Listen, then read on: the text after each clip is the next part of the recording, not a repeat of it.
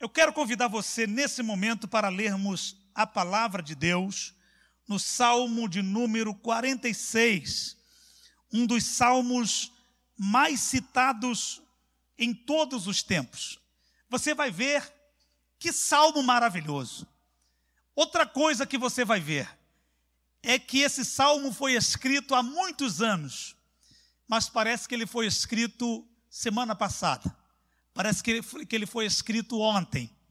Parece que o salmista estava olhando para a crise do coronavírus e ele, inspirado em Deus, estava trazendo uma resposta para o mês de março de 2020. Mas é isso mesmo, a palavra de Deus ela é atual. Costumo dizer que a Bíblia é mais atual do que o jornal que vai sair amanhã, porque ela é a palavra de Deus. Então vamos ler Salmo de número 46, que diz assim: Deus é o nosso refúgio e fortaleza, socorro bem presente na angústia. Pelo que não temeremos, ainda que a terra se mude, e ainda que os montes se transportem para o meio dos mares, ainda que as águas rujam e se perturbem, ainda que os montes se abalem pela sua braveza, há um rio cujas correntes alegram a cidade de Deus, o santuário das moradas do Altíssimo. Deus está no meio dela, não será abalada. Deus a ajudará ao romper da manhã. As nações se embravecem, os reinos se movem, e ele levanta a sua voz e a terra se derrete. O Senhor dos exércitos está conosco, o Deus de Jacó é o nosso refúgio. Vinde, contemplai as obras do Senhor, as desolações que ele tem feito na terra. Ele faz cessar as guerras até o fim da terra. Quebra o arco e corta a lança. Queima os carros no fogo. Aquietai-vos e sabei que eu sou Deus. Serei exaltado entre as nações, serei exaltado sobre a terra. O Senhor dos exércitos está conosco. O Deus de Jacó é o nosso refúgio. Oh, glória a Deus! Que palavra abençoada! Quando eu leio essa palavra, eu me lembro de uma história, uma história real, portanto verdadeira, e ela aconteceu exatamente com o reino de Judá. Havia um povo muito poderoso naquela época, o povo da Assíria. E quem comandava a Assíria era o rei Senaqueribe. Se tornou poderoso, respeitado, temido. Todos os povos tinham medo desse rei. Todos os povos tinham medo da, a, a, do reino da Assíria. E ele veio conquistando muitos povos, muitos povos, e chegou a vez dele conquistar a cidade de Jerusalém. E quem era o rei de Judá? cuja capital era Jerusalém, era o rei Ezequias, um homem muito temente a Deus. Mas como todo ser humano, ele teve medo. Quem é que não tem medo? Quem é que não sente medo diante dos desafios da vida, diante das ameaças da vida? E ele teve medo. Porém, ele foi orar ao Senhor, ele buscou ao Senhor. E Deus usou um profeta, o profeta Isaías, naquele momento de ameaça, porque o rei Senaqueribe mandou um recado para ele, para o rei de Jerusalém, para o rei de Judá, dizendo o seguinte: não adianta você recorrer ao seu Deus, porque todas as nações que eu conquistei tinham também os seus deuses, e nenhum desses deuses conseguiu livrar o seu povo da minha mão. Nenhum deles, como nós costumamos dizer, foi páreo para mim. Eu acabei com todos eles eu conquistei todos os outros países. Todos os outros deuses tiveram que se curvar diante de mim. Aí ele, de uma forma muito ameaçadora, ele diz assim: Será que o teu Deus, ele é poderoso para te livrar das minhas mãos? Não vai mesmo. Eu vou invadir Jerusalém, vou acabar com o teu reino e vou humilhar vocês. Então o rei Ezequias ele ora a Deus. E Deus usa o profeta Isaías e diz assim para ele: Portanto, assim diz o Senhor acerca do rei da Assíria: Ele não entrará nesta cidade, nem lançará nela flecha alguma, tampouco virá perante ela com escudo, ou levantará trincheira contra ela. Pelo caminho por onde vier, por esse mesmo caminho voltará. Porém, nesta cidade não entrará, diz o Senhor, porque eu ampararei esta cidade para livrá-la por amor de mim e por amor do meu servo Davi. Sabem o que aconteceu? Naquela mesma noite, Deus enviou um anjo, observe isso, apenas um anjo Deus enviou naquela noite. E havia muitos soldados acampados perto de Jerusalém, prontos para invadir a cidade. Prontos para invadirem a cidade.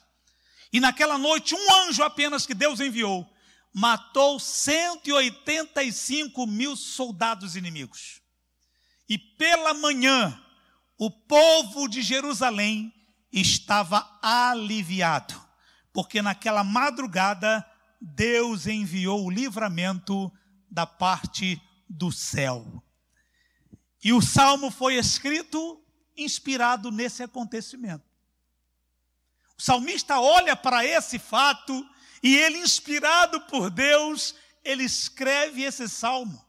E qual é o objetivo desse salmo? É para mandar uma mensagem para pessoas que estão vivendo o que nós estamos vivendo agora. O que está acontecendo no Brasil e no mundo é uma grande ameaça. Estamos cercados de más notícias, de péssimas notícias. Elas vêm dos governos, ela vem dos especialistas em, em economia, dos especialistas em saúde, elas vêm de todos os, de todos os lugares e elas são ameaçadoras.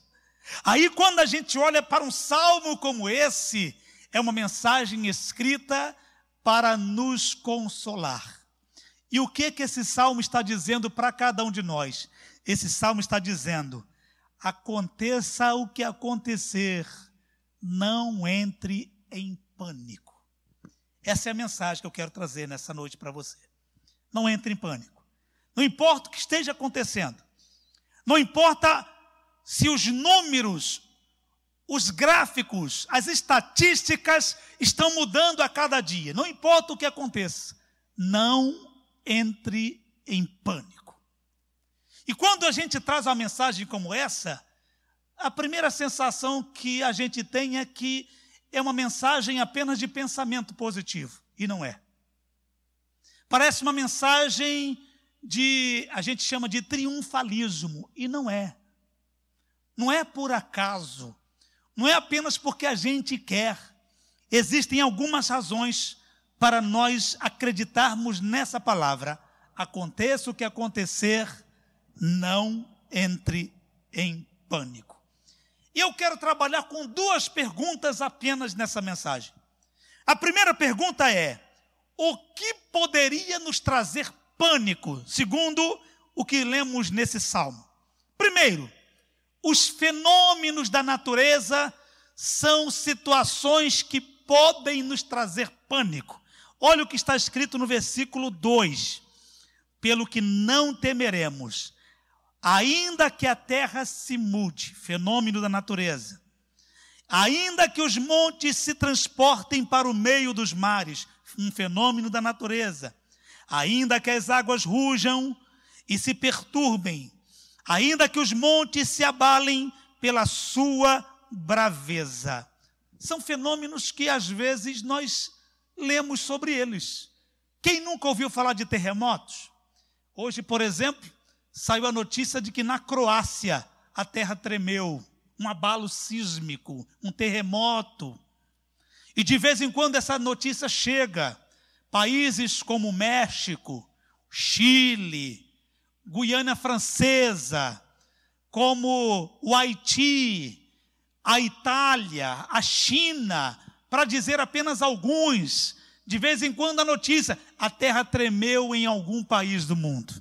São fenômenos da natureza. A terra se mexe, a terra se move, as montanhas se movem, alguns vulcões que estavam parados, extintos há muito tempo, e eles entram em erupção de repente. É o que? Os montes se abalando, a terra se movendo, um tsunami que de vez em quando aparece na praia. É o que? São os mares que rugem, são as montanhas que se movem, e isso às vezes nos traz pânico.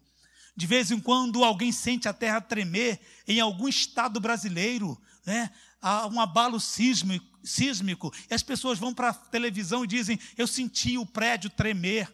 Eu senti minha casa balançar e elas ficam apavoradas, elas entram em pânico. E aí o salmo nos mostra que esses fenômenos da natureza, de vez em quando, eles aparecem. Né? São os, os desastres ecológicos, um vazamento de óleo que compromete a pesca, os peixes são afetados, a fauna a, fauna, as plantas marinhas, os animais marinhos, eles são afetados de vez em quando com algum desastre ecológico. E por que não dizer também o que está acontecendo agora?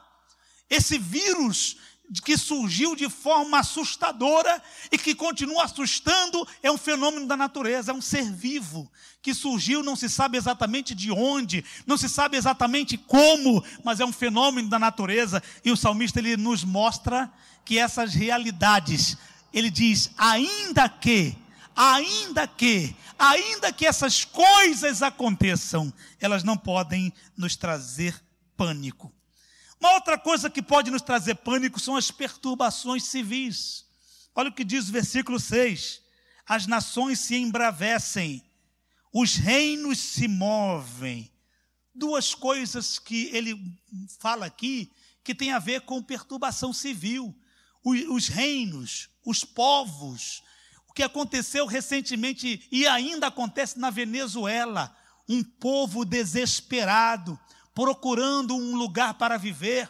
Muitos deles vieram para o Brasil, outros se espalharam para, ou, para alguns países vizinhos. O que, que é isso? São perturbações civis, são o que aconteceu na Síria, por exemplo, aquela matança de gente, aquela guerra civil, pessoas tanto os, os, sem armas quanto os armados, eles estão morrendo a cada dia. É o que a Bíblia fala, são perturbações civis, e isso às vezes nos causa pânico. O que mais poderia nos trazer pânico? As perturbações do nosso dia a dia. Olha o que ele fala no versículo primeiro. Ele fala assim: é, Deus é o nosso socorro, bem presente na angústia. A palavra angústia, ela tem um sentido de, um, de você estar num lugar apertado. Já passou por um lugar apertado? Você às vezes tem que passar de lado e você faz, dá um jeito, se espreme para passar.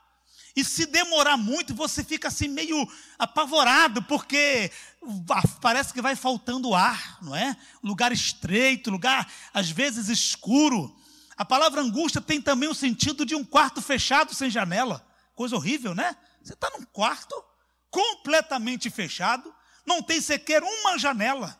Então é essa sensação de angústia, né? Garganta apertada, sufocada.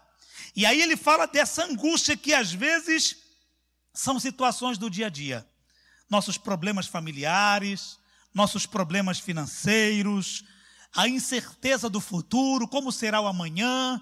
Eu acabei de orar aqui por pessoas que têm seus comércios, seus negócios, os, os vendedores ambulantes, não é?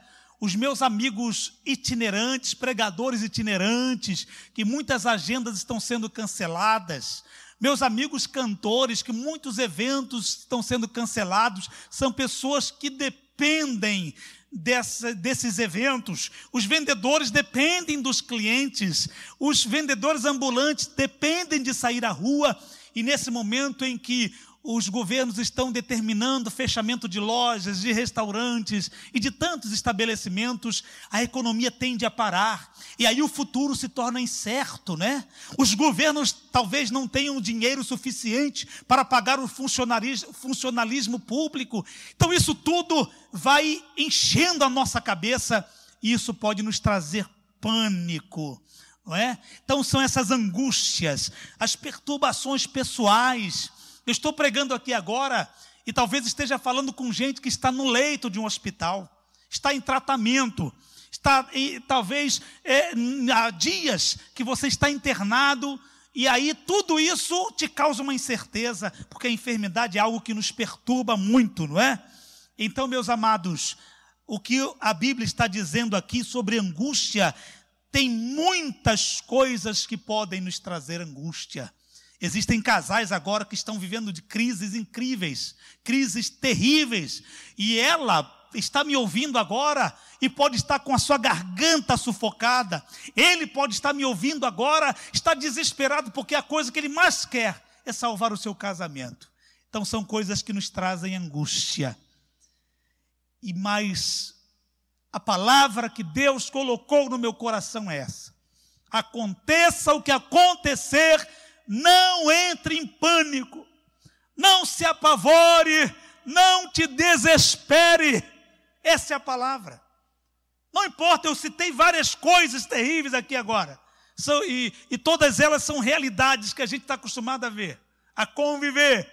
Mas escute, guarde isso. Se você não puder guardar mais nada dessa pregação, eu gostaria que você guardasse essa frase: Aconteça o que acontecer, não entre em pânico. Como eu disse no começo da mensagem, isso aqui não é pensamento positivo. É, é baseado nesse salmo. É baseado na palavra. Então já falamos sobre a primeira pergunta. O que poderia nos trazer pânico? Agora quero trabalhar com vocês a segunda pergunta sobre esse tema. E a segunda pergunta é: por que não devemos entrar em pânico? Se eu tivesse que escolher apenas uma resposta para isso. Pastor, eu só quero uma resposta. Eu diria, por causa de Deus. E eu digo, por causa de Deus. Essa é a razão pela qual eu e você não devemos entrar em pânico. Existe um Deus. Apesar das circunstâncias dizerem o contrário, existe um Deus um Deus real, aleluia, um Deus que muitos que viveram antes de nós, em momentos de tribulação, em momentos de angústia, muitos que vieram antes de nós recorreram a Ele e foram abençoados, tiveram livramentos. Esse Deus não está velho. Eu estava dizendo para os pastores aqui hoje de manhã, esse Deus não está no grupo de risco. Esse Deus não está fraco. Esse Deus é imune a qualquer vírus. Esse Deus é imune ao passar do tempo. Então, por causa de Deus, não entre em pânico. Aleluia. E aqui eu vejo Deus nesse salmo. Oh, como eu vejo Deus! Esse salmo, no, bom sentido, ele está saturado de Deus ele está cheio de Deus. O salmo, a primeira palavra do salmo é a palavra Deus. E a primeira palavra do último versículo também é a palavra Deus. Aleluia. Então, por causa dele, você não deve, você não pode entrar em pânico. Aleluia. E olha, eu vou mostrar, na medida do, da minha capacidade limitada, eu quero mostrar aqui esse Deus no Salmo 46. Eu não devo entrar em pânico, porque Deus está conosco. Aleluia. Esse Deus poderoso, soberano, Ele está conosco. Três vezes o salmo diz que Deus está conosco. No versículo 1 diz: Deus é o nosso refúgio e fortaleza, socorro bem presente. Olha ele. Você está angustiado, mas Deus está presente. Talvez você esteja vivendo um momento de luto.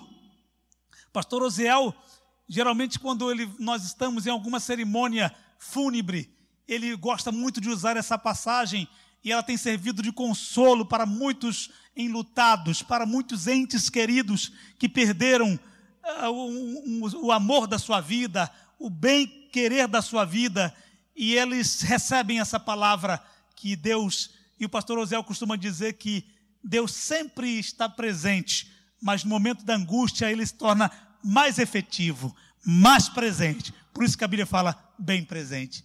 Então veja Deus presente, Deus conosco, no primeiro versículo. Ele é o socorro bem presente na hora da angústia. No versículo 7, aparece Deus presente de novo. Diz assim: O Senhor dos exércitos está conosco. Aleluia! E aí, depois dele falar de tantos abalos, de tantos problemas, ele lembra: ó, não esquece, estou falando de coisa ruim, mas o Deus, o nosso Senhor, ele está presente. Deus, o Senhor dos exércitos, está conosco. Finalmente, no versículo 11, antes dele terminar esse salmo maravilhoso, ele diz: O Senhor dos exércitos está conosco. Então é uma lembrança, ela não está aqui por acaso, ela está aqui para que a gente não entre em pânico, que apesar de você não ver esse Deus de forma é, palpável, ele não é visível, mas você percebe a atuação dele. Então, lembre-se disso. Você não deve entrar em pânico, porque o Senhor está conosco. Segunda razão pela, pela qual eu não devo entrar em pânico, porque Deus, Ele é o nosso refúgio. Aleluia. Refúgio e fortaleza. O que é um refúgio? É um lugar seguro, é um lugar confiável. Então, Ele é o nosso refúgio. Eu gosto desse pronome nosso, né? Porque mostra que ele é um, ele é um refúgio pessoal, não é um refúgio dos outros que eu pego emprestado. Ele é nosso, ele é meu. Você pode dizer, o Senhor é o meu refúgio.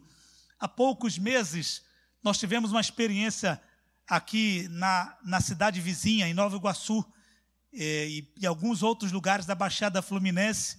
Houve uma chuva de granizo, coisa assustadora. Né? Pedras enormes de gelo caíram do céu e quebraram telhados, perfuraram carros, quebraram vidros de automóveis. Então foi uma experiência muito assustadora. E muitos, muitas pessoas tiveram que ir para a casa dos parentes, para a casa dos vizinhos, aonde havia uma, uma cobertura mais sólida, como por exemplo uma laje, né? Pessoas que moravam em lugares de telhado foram para, de repente, para a casa de alguém e lá encontraram um refúgio. Só que aquele refúgio não era dele, era um refúgio emprestado. E muitos não conseguiram um refúgio porque não tinham ninguém. Tiveram que conviver com aquelas pedras caindo em casa, chuva molhando tudo dentro de casa. Algumas pessoas perderam tudo. Por quê? Porque não tinham nem o refúgio dos outros, nem o refúgio pessoal. Agora, olha esse Deus. Esse Deus que você serve, esse Deus que nós servimos, ele é um refúgio pessoal. Você não precisa pedir emprestado a ninguém.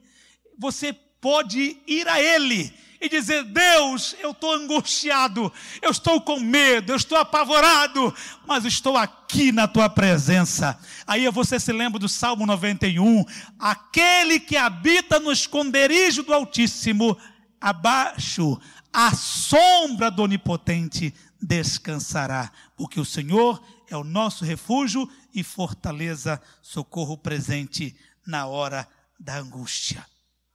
Eu acho interessante que a palavra Deus aqui, quando a Bíblia fala Deus é o nosso refúgio, a palavra Deus aqui é uma palavra hebraica. Eu vou até dizer que palavra é, palavra Elohim, uma palavra hebraica. E essa palavra ela mostra um Deus trino, triuno, na verdade. É um Deus que ele se manifesta em três pessoas: Pai, Filho e Espírito Santo. Então, esse Deus que é Pai, Filho e Espírito Santo, ele é o nosso refúgio. O Pai é o nosso refúgio. O Filho é o nosso refúgio. E o Espírito Santo também é o nosso refúgio. Quem é o Pai? Ele é o nosso refúgio como nosso provedor Por isso que Jesus, ensinando a oração do Pai Nosso, ele disse: Pai nosso que estás nos céus. E num determinado, num determinado momento da oração ele diz assim: O pão nosso de cada dia nos dai hoje. Por quê? Porque é um Pai provedor. Nesse momento de crise, lembre-se que você tem um Pai com letra maiúscula. É Ele quem provê sobre a tua mesa, sobre a tua casa. Ele é o nosso Pai provedor, atuante e presente. Aleluia. O Filho ele é o nosso refúgio, porque Ele é o nosso Salvador. Nosso Salvador Jesus Cristo. E essa palavra salvação, ela também tem um sentido de livramento, né? É Ele quem nos livra da morte, Ele quem nos livra da morte eterna, do inferno. Então Ele é o nosso refúgio, estamos salvos nele. Nós temos a plena certeza da vida eterna, porque fomos salvos nele. Ele é o nosso refúgio, é a nossa salvação. E o Espírito Santo, esse amigo maravilhoso, ele é o consolador. Ele é o nosso refúgio quando a gente está angustiado. Olha, e você sabe, alguns de vocês sabem o que eu vou dizer agora, é que tem hora que a angústia é tão grande que a gente não sabe o que falar para Deus. A gente, na verdade, a gente sabe o que falar para Deus. A gente só, só não sabe como falar. A gente não consegue traduzir a dor que a gente está sentindo. E aí a Bíblia fala que nós temos o Espírito Santo, nosso consolador, que nesse momento de angústia, ele nos consola, ele está juntinho da gente. Na hora da angústia, ele está ali do nosso lado, é o nosso consolador, é o nosso companheiro. E quando a gente não sabe nem o que dizer para Deus, diz a Bíblia que ele traduz com gemidos inexprimíveis. Então, esse Deus trino, Pai, Filho e Espírito Santo, ele é o nosso refúgio, ele é. Ele, a Bíblia não está dizendo que ele um dia foi, não.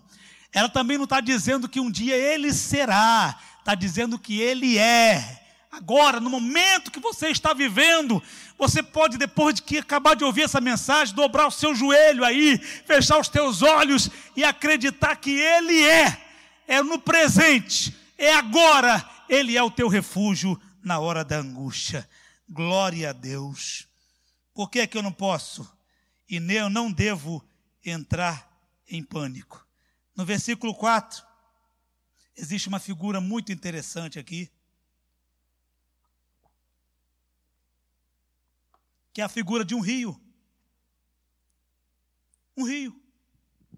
Aqui está falando da cidade de Jerusalém. Há um rio cujas correntes alegram a cidade de Deus. Cidade de Deus é Jerusalém.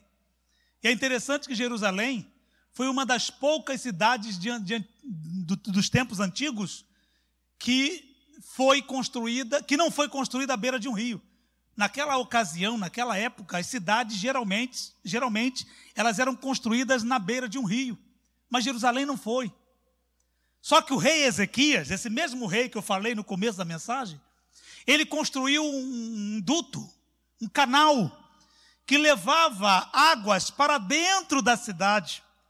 Então o salmista se lembra disso, que Assim como havia uma água que alegrava a cidade, que trazia alegria para a cidade, que trazia benefícios para a cidade. Eu me lembro quando eu era pequeno e eu morei num lugar que não havia água encanada. Aliás, tinha água encanada, mas a água não chegava. Eu e meus irmãos, de vez em quando a gente ia em lugares longe, com latas de latas, a gente chamava lata de 20, porque era uma capacidade de 20 litros a gente descia as escadarias para buscar água numa fonte e levar para casa, para minha mãe lavar a louça, para tomarmos banho. E um dia a água chegou, finalmente. A notícia era: não precisamos mais buscar água longe, chegou a água. Vocês podem imaginar a alegria. Eu tinha meus 10, meus 11 anos. Imagina a alegria que a gente sentiu ao saber que havia água, água em abundância. Foi uma festa lá em casa. Então o salmista está dizendo assim: é um rio que alegra a cidade de Deus. Quando as pessoas veem essa água, elas se sentem bem. Aleluia. E é por isso que eu não posso e não devo entrar em pânico, porque esse rio maravilhoso representa o próprio Deus. O Pai é uma fonte de água. Ele disse isso para Jeremias. O filho disse assim: Quem crê em mim, como diz a Escritura, rios de água viva. E antes disso ele falou: Quem tem sede, venha a mim e beba. Ele disse: Eu sou a fonte. E depois ele diz: Rios de água viva fluirão daqueles que creem na, em mim, como a Escritura, como diz a Escritura. E a Bíblia fala: quando ele disse sobre esse rio, ele falou do Espírito Santo. Então, mais uma vez, aparece a trindade aqui: o Pai é uma fonte, o Filho é uma fonte e o Espírito Santo é esse rio que alegra a cidade de Deus. Estou pregando para muitos irmãos que já em momentos de angústia, eles dobraram seus joelhos e receberam o frescor das águas do Espírito. Quantas vezes, em momentos de muita tribulação, nós, aos pés do Senhor, sentimos o encher do Espírito Santo. Quantas vezes falamos em línguas e aquilo ali foi um alento para a nossa alma. Quantas vezes cantamos hinos de louvor, as lágrimas descendo, mas a gente sentia alegria no Espírito. Por quê? Porque é um rio que alegra a cidade de Deus. Deus está no meio dela. Alegre-se por essa notícia. Aleluia. Então aqui está por que, que eu não devo entrar em pânico? Por causa de Deus. E é um Deus atuante. É um Deus que faz. Aleluia. Olha como esse Deus ele age nesse salmo. No versículo 5 e no versículo 7, aqui está dizendo que Deus está. Eu já falei sobre isso aqui. Deus está, Deus está presente. Não é um Deus ausente, não é um Deus pendurado, não é um Deus de retrato, é um Deus presente. No versículo 6, fala que ele levantou a sua voz. Olha que Deus, um Deus que fala conosco, um Deus que fala, e quando ele fala, as coisas acontecem. É um Deus que fala e as coisas são criadas. Ele disse: haja luz, houve luz, não é? Tem, na palavra dele tem um poder criador. Esse Deus que fala, que nos direciona, e nessa noite eu acredito que ele está falando para muita gente. Isso aqui não é um sermão apenas de um pregador. Isso aqui é palavra de Deus falando para você no momento de crise. Porque Deus levanta a sua voz e ele fala conosco. No versículo 8, ele, a Bíblia fala que ele tem feito desolações. Feito, Deus com suas mãos poderosas, ele age no mundo todo. E no versículo 9, a Bíblia diz que ele faz cessar as guerras, quebra o arco, corta a lança queima os carros no fogo. E quando o salmista fala sobre isso, a gente se lembra que um dia aconteceu exatamente isso. Os inimigos de Israel estavam vindo, Israel estava encurralado, de repente Deus abre o mar vermelho, o povo de Deus atravessa, e quando chega do outro lado, o inimigo também tenta atravessar. E o inimigo vem com seus soldados, com seus cavalos, com seus carros de guerra. Mas quando eles estão no meio do mar, para atacar o povo de Deus, diz a Bíblia que esse Senhor que faz, ele fechou o mar, quebrou os carros de guerra, quebrou o arco, a lança e matou todos os inimigos do povo de Deus, porque é um Deus que age. Eis uma razão pela qual eu não devo entrar em pânico, porque Deus está agindo, não é? é apesar de aparentemente ele não está fazendo nada, ele está agindo. Ele está agindo nas casas, Ele está agindo nas vidas.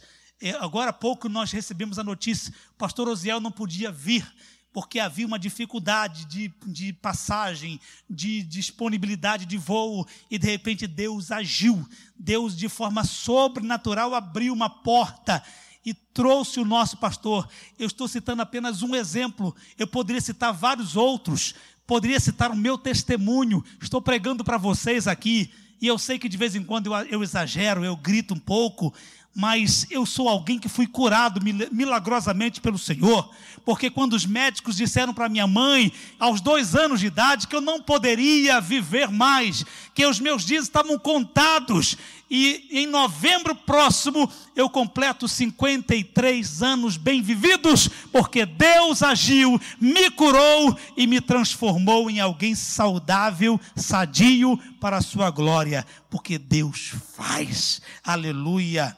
Foi ele quem viu aquele anjo e matou os, os 185 mil soldados.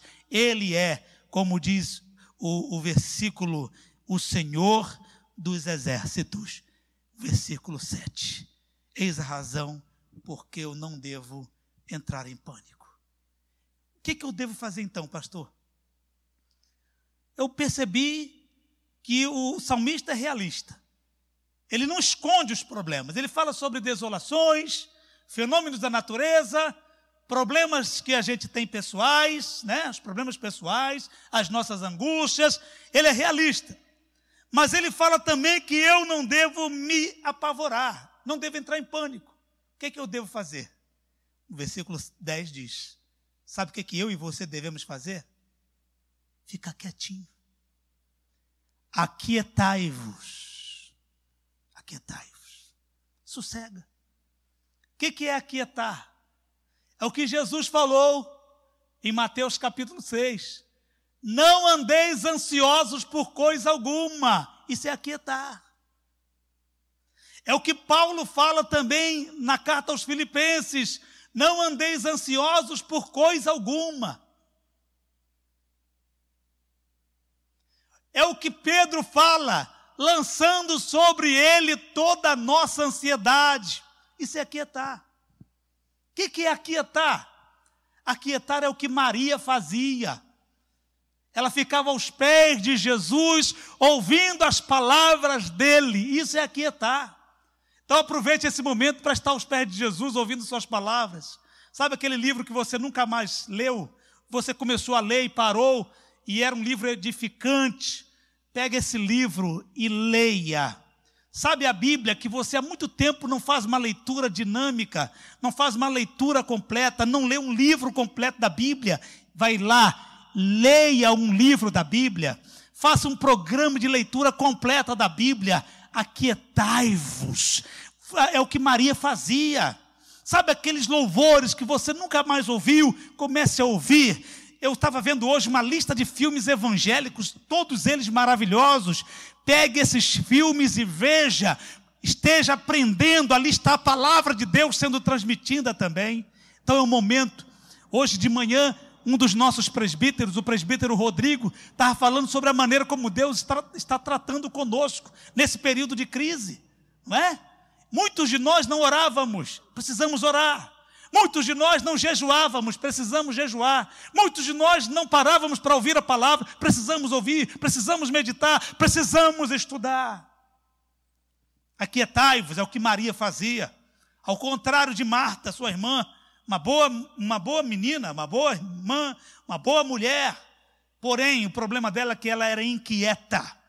Ela queria fazer tudo ao mesmo tempo, ela queria resolver tudo ao mesmo tempo. E Jesus falou: Marta, Marta, tu estás inquieta, tu não paras, estás preocupada com muitas coisas, Marta. Aquieta-te, aquietai-vos. O que, que eu tenho que fazer, pastor? Aquieta-te. É o que Jesus falou para aquela multidão. Que multidão? Olha o problema que havia. Uma multidão precisando comer e não tinha comida suficiente. Jesus pega cinco pães e dois peixes, multiplica, problema resolvido, quase. Porque agora tem pão, mas o povo continua com fome. Como é que o povo vai comer? Jesus diz: antes de vocês comerem, vocês têm que se aquietar. Aí Jesus disse assim: fazei, fazei todos eles se assentarem sobre a grama, sobre a relva verde. E depois que eles se assentaram, eles comeram. Aleluia. É isso que Jesus está falando com você. A crise passa, a escassez passa. Enquanto ela não passa, se aquieta, senta na grama. Fique você, sua família, sossega. Você fica tranquilo, meditando na palavra do Senhor, porque quando o pão vier, você vai comer de forma prazerosa, porque você está descansando no Senhor que, que eu tenho que fazer? Aquietai-vos. E sabei que eu sou Deus. Sabem por que muitas vezes a gente não percebe Deus? Porque a gente não se aquieta. A gente tem que se aquietar para perceber. Porque às vezes Deus é muito sutil. Deus, às vezes, ele vem de forma muito sutil. Você pensa que ele vem num trovão, num terremoto, num vendaval, e ele vem numa brisa.